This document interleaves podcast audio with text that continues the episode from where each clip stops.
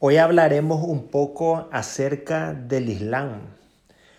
El Islam es una religión abrahámica monoteísta basada en el Corán, el cual establece como premisa fundamental para sus creyentes que no hay más Dios que Alá y que Mahoma es su profeta.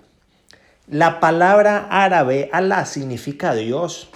Además de eso, los eruditos islámicos definen al Islam como la sumisión a Dios el Altísimo a través del monoteísmo, la obediencia y el abandono de la idolatría. Los seguidores del Islam se denominan musulmanes. Creen que Mahoma es el último de los profetas enviados por Dios y sello de la profecía. El libro sagrado del Islam es el Corán, que según los musulmanes fue dictado por Alá a Mahoma a través de Jibril, o sea, el arcángel Gabriel. El Islam se inició con la predicación de Mahoma en el año 611 después de Cristo. Los pilares del Islam, según la opinión de Sunita, Sunitas son los grupos musulmán mayoritarios en la comunidad islámica mundial y en los cuales tiene cinco pilares. Uno, el testimonio o primer pilar del Islam. Reza, no hay dioses, solo Dios principio suficiente. Y Mahoma es su profeta el último. Tenemos también la oración o salat como segundo, realizada cinco veces al día, del alba, del mediodía, de la media tarde, del crepúsculo y de la noche, orientada hacia la Meca, o sea, la mezquita sagrada. Y la oración comunitaria de los viernes en la mezquita precedida por el califato.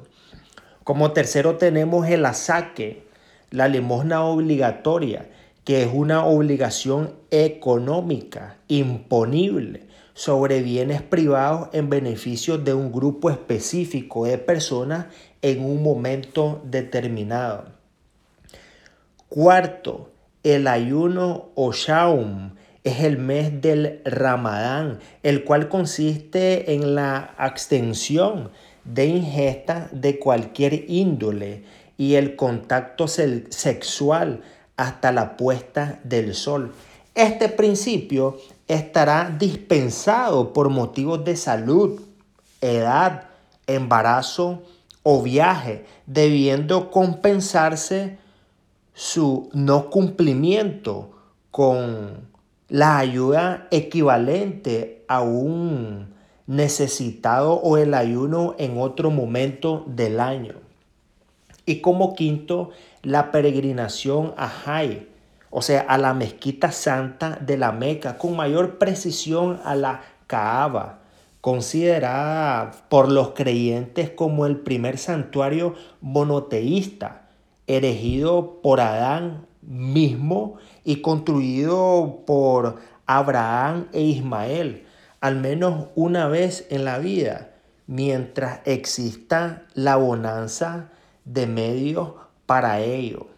El modo de vida islámico se encuentra basado en una relación personal entre Alá y el creyente, siguiendo la Sharia, en donde la intención será el rasgo fundamental que rija todas las acciones del mismo.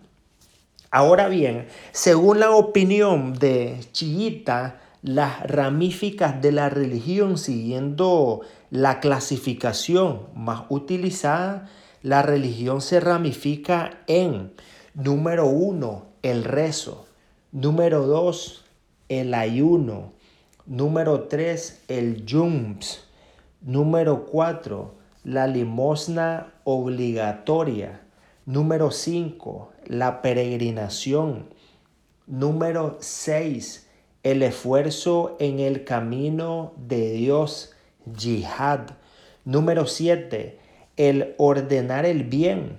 Consiste en orientar y disuadir a la gente para que mantenga una conducta correcta que conduzca a la prosperidad tanto individual como social. Número 8. El prohibir el mal consiste en reprobar las malas acciones de la gente o evitar que las cometan. Número 9. La amistad que consiste en amar, seguir y obedecer a Dios, al profeta Muhammad y a, su alul bait, o sea, familia.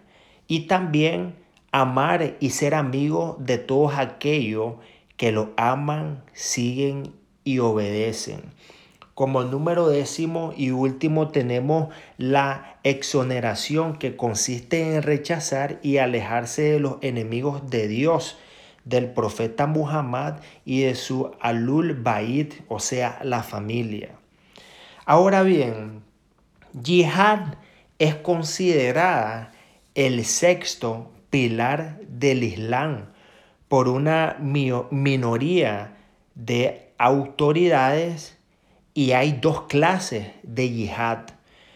La yihad menor que consiste en la defensa ante el ataque del enemigo.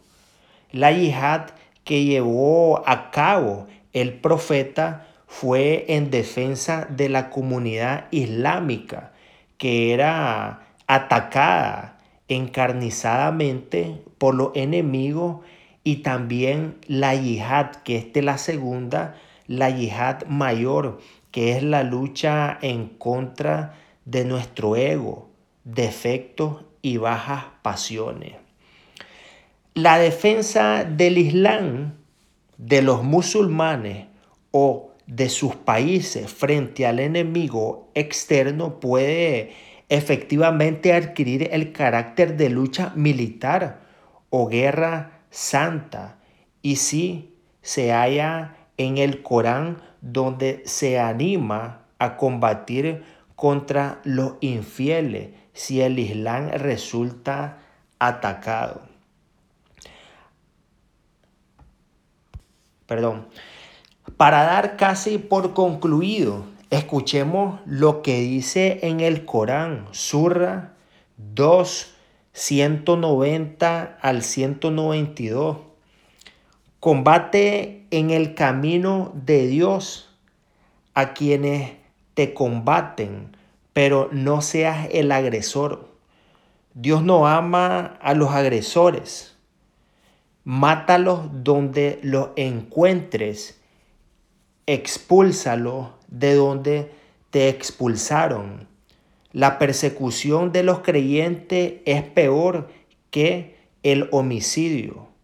No los combatas junto a la mezquita sagrada hasta que te hayan combatido en ella. Si, el, si te combaten, mátalo. Esa es la recompensa de los infieles. Si dejan de atacarte, Dios será indulgente y misericordioso. Conociendo acerca del Islam.